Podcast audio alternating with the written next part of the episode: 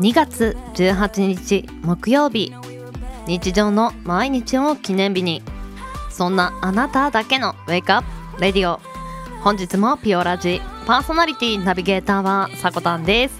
おはようございます。はい今天気予報をねちょっと見ていたのですが、まあ、前日からね九州の方でも雪がちらついているとのことで引き続き寒さは続くそうです。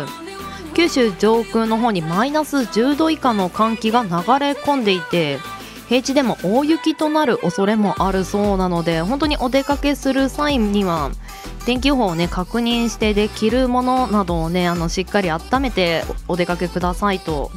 まあ、お伝えさせていただこうかなと思いますが本当にね体調管理が難しいですよね。寒さが戻ってきたり暖かくなったりとね。まあ、本日はちょっと寒い感じですので温めるにはと。視覚から今日はあったかさを取り入れていこうかなと思ってます。暖色と寒色という言葉聞いたことありませんか？あの暖色で言えば黄色ピンクオレンジ色なんかを言いますね。そして寒色寒いに色と書きますがこちらは青色系の色を指します。でそのどちらにも属さない色のことを中性色というそうです。紫や緑色が代表的な色ですね。で本日はまあその暖色なんですけれどもなんでそういった黄色やピンクやオレンジもしくは赤みたいなのはあったかく感じるかというとまあ今みたいに暖房器具なんてものがない頃に人間は何で暖を取っていたかといえばまあ炎や火ですよね。そういったところで温まっていたまあ炎や火の色を見るだけで少しあったかいような気持ちになるそうです。うーんなるほどなと思って。で実験によりますとあの青一色の部屋と赤一色の部屋にいた人間の体感温度は23度違ったそうですよ。まあ今日寒い地域の方はねぜひぜひそういった暖色系の色を身につけてちょっと視覚からねあったかさを取り入れるのはいかがでしょうか。はい。では木曜日です。週5回5時半から6時半の間に赤線インコのピーちゃんとキャストオンエア。ーこの放送はラジオアプリスプーンおよびスタンド FM ポッドキャスト YouTube にて配信中。提供はピオラジ制作部サコメン有志にてお届けしております。それではピオラジ。今日も元気にスタートです。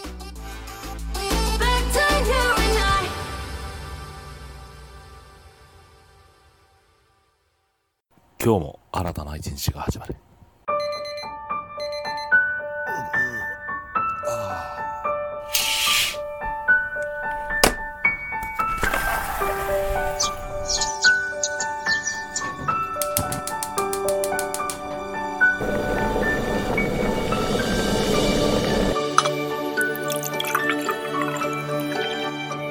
毎朝5時半から6時半の間に赤線インコのピーちゃんと。当たり前の毎日をかけがえのない日々にピオラジ。今日は何の日？月曜金曜担当のさこたんです。堂々とね。火曜日担当の地蔵です。2個も食べちゃいます。水曜日各週担当のきらこです。つか投稿されたんです。水曜日各週担当ヨッシーです。皆さんよろしくお願いしますね。木曜日各週担当のふみです。あと1話だけ見たい。木曜日各週担当のデウです。僕は大好きです。では本日のアラカルトは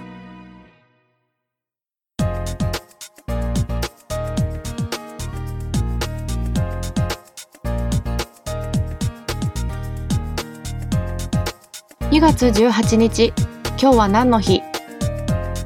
こちらは一般社団法人日本記念日協会のホームページに記載されている協会に登録された記念日を紹介していきます。本日木曜日を担当させていただきますふみです。早速参りましょう。今日は何の日？本日協会が制定した記念日は2項目。その他の記念日で2項目ありました。タイトルから紹介していきます。防犯の日。こちら毎月18日です。それから毎月第3木曜日森の卵の日。そしてその他の記念日で犬猿運動の日。最後に薄い以上となります。では今日は薄いの日についてお話をしていきたいと思います。24節気の一つ。雪や氷が溶けて水となり大地に降るという意味で薄い。雨水と書いて薄いと読むんです。草木も芽を出し始め日ごとに春らしくなります。降雨で大地が潤うと人々はその年の農耕の準備を始めます。寒い日が3日続くと4日暖かい日が続く。三寒四温を繰り返しながら次第に節は春へと向かっていきます。また江戸時代の消化では臼井からひな人形を飾ると良縁に恵まれるとも言われていました。聞き慣れない言葉が出てきましたね。24節気。漢数字の24に季節の節。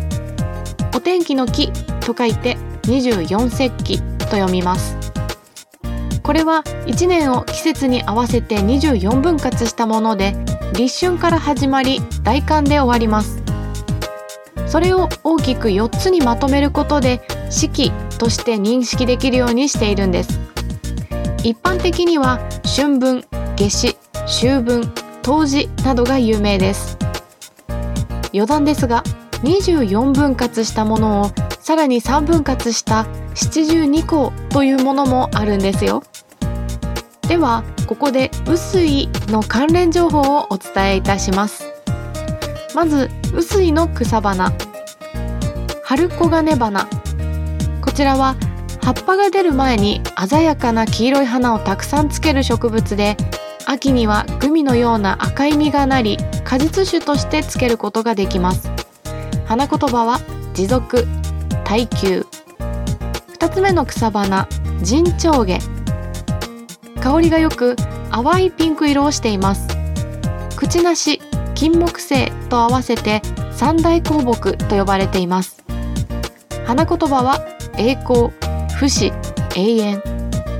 三つ目に椿。皆さんもよく聞いたことがあると思います。この椿。冬の時期に開花する代表的な花の一つです。常緑樹で日本や中国東南アジアなど広く分布しており古くから園芸用としても親しまれています。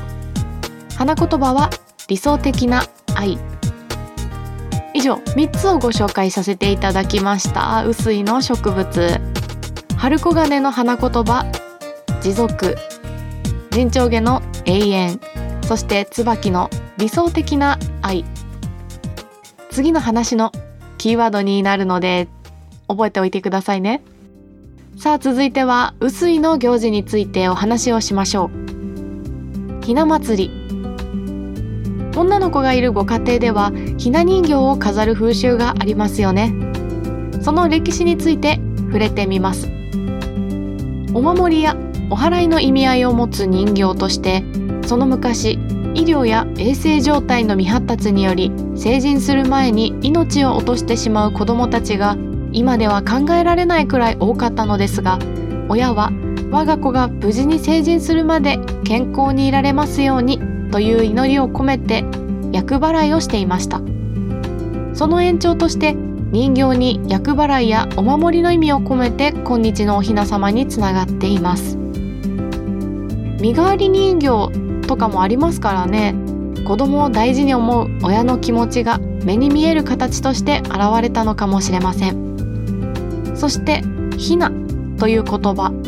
どこから来たかご存知ですか？実はこれ平安時代貴族の女の子たちの間で紙で作った人形を同じく紙で作った御殿の中で遊ばせるひいな遊びから取られていたんです。単なるおままごとのように思えますが違いの一つとして人形が男女一対だということなんです。宮中の暮らしを真似っこした遊びですので夫婦の関係がいかに大切にされていたのかがここからも見て取れますよね。ひなという言葉には大きなものを小さくする可愛らしいものという意味があります宮中の暮らしをそのまま小さく表現したままごと遊びというところからひな遊びというネーミングになったんでしょう私が小さい頃に遊んでいたリカちゃん人形とはちょっと違う遊び方でした。男女1対1の人形。うん。子供の遊びとはいえ設定もなかなかリアルそうですね。さあ私の声のトーンがだんだん怪しくなってきました。当時流行していたヒーナ遊びはどんどんリアルなものに。結婚適齢期と言われている年の私にザクザク刺さる話になっていきますよ。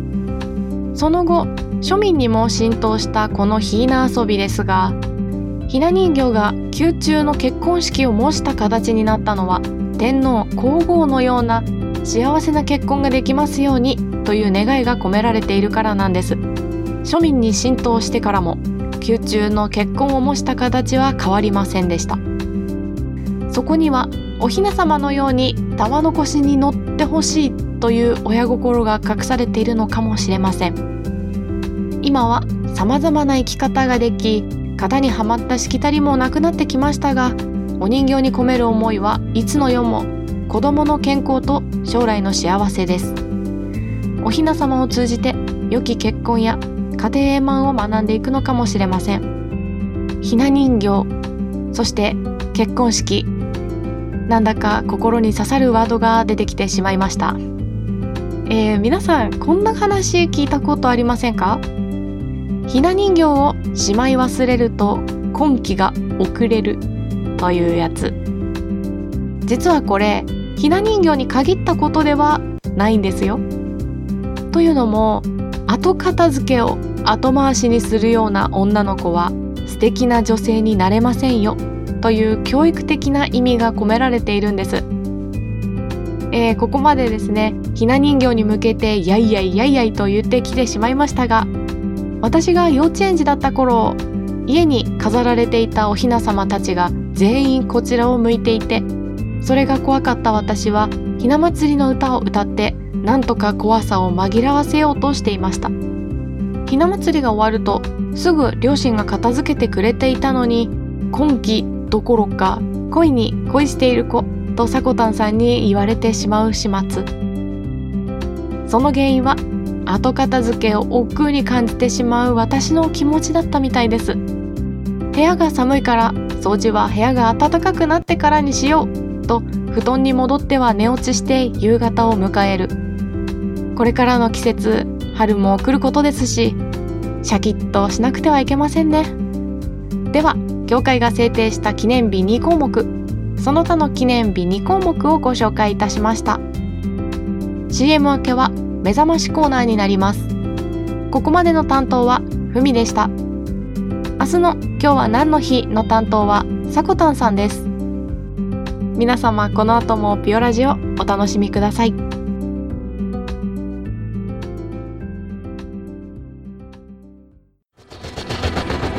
新潟をキーステーションに活動するサコタンと B ちゃんに全国のサコメンたちが様々なコンテンツを発信中。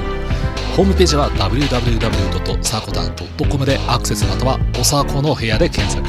YouTube サコタンチャンネルもグローバルに展開中。チェックインアウト。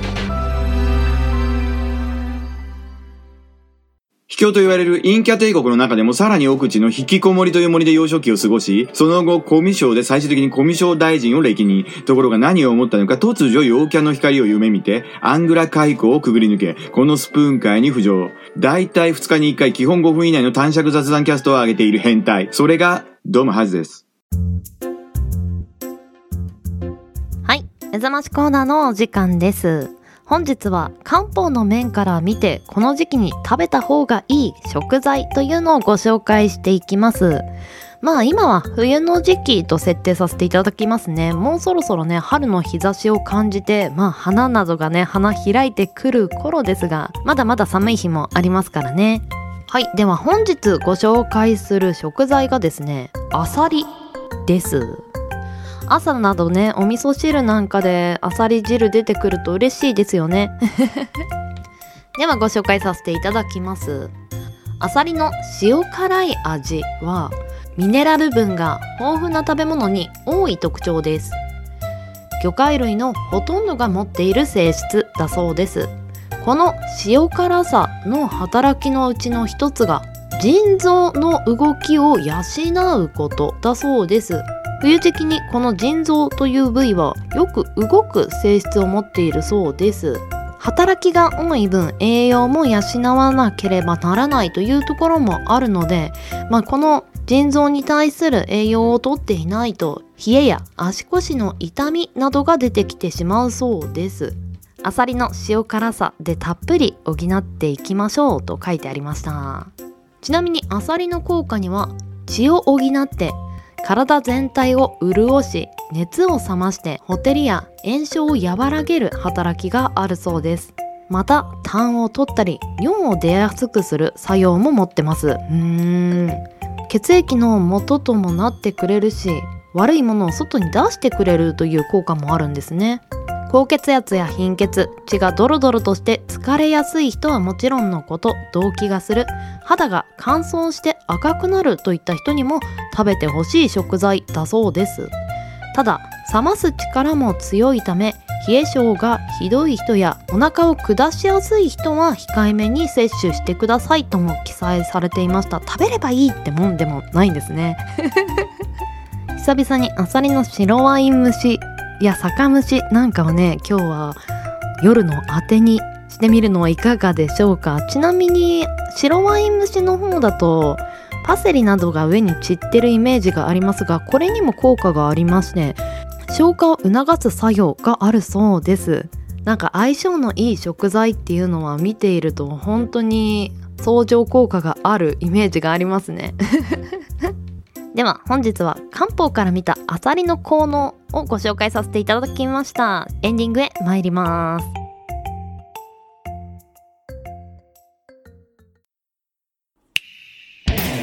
ピオラジ。ピオラジ。ピオラジ。ピオラジ。ピオラジ。ピオラジ。ピオラジ。ピオラジ。ピオラジ。ピオラジ。ピオラジ。ピオラジ。ピオラジ。ピオラジ。ピオラジ。ピピオラジピオラジ。ピオラジ。ピオラジ。ピオラジ。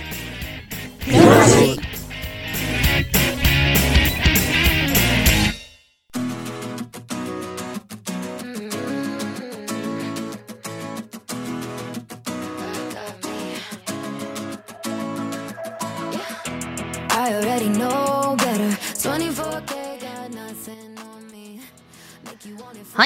本日もエンディングのお時間となりました。今日 CM 挟ませていただいたのは音声配信アプリスプーンにより発信されてます番組ハイズさんのキャストの CM です。カタカナハイズで検索を。先日ですね猫島さんとの番組「猫ハイ」の方もねキャストアップされてました。こちらの方チェックしてみてください。そして今日は何の日担当していただいたのはふみちゃんでした。お疲れ様でした。ふみちゃんのお話の冒頭の方に二十四節気をさらに3つに分けた72個の季節というものがあるんですね。それはちょっと興味深いなと思ったんですがすぐ次の季節に、ね、なってしまいそうですよね。そしてあのひな人形のお人形さんの下りのところなんでしょうね。BGM の爽やかさとあの話の内容が合ってないような気がしたんですけれどもね。あのはなんでしょう。ふみちゃんにね今年はいい春が来ますようにとお願いしておきます。ではピオラジは朝の元気と明るさが心に届くラジオを目指して今日は何の日や目覚まし情報を発信する15分から20分程度の音声コンテンツとなってます。あなたのハートいいねコメントぜひお待ちしてます。朝のエンジンブーストにピオラジオここまでのお相手はさこたんでした。次回配信は明日金曜日の朝のピオラジになります。また明日お会いしましょう。それでは。いってらっしゃい。行ってきます。いつも聞きに来てくれてどうもありがとう。今日も君はサコメン。だ。良い一日を。いってらっしゃい。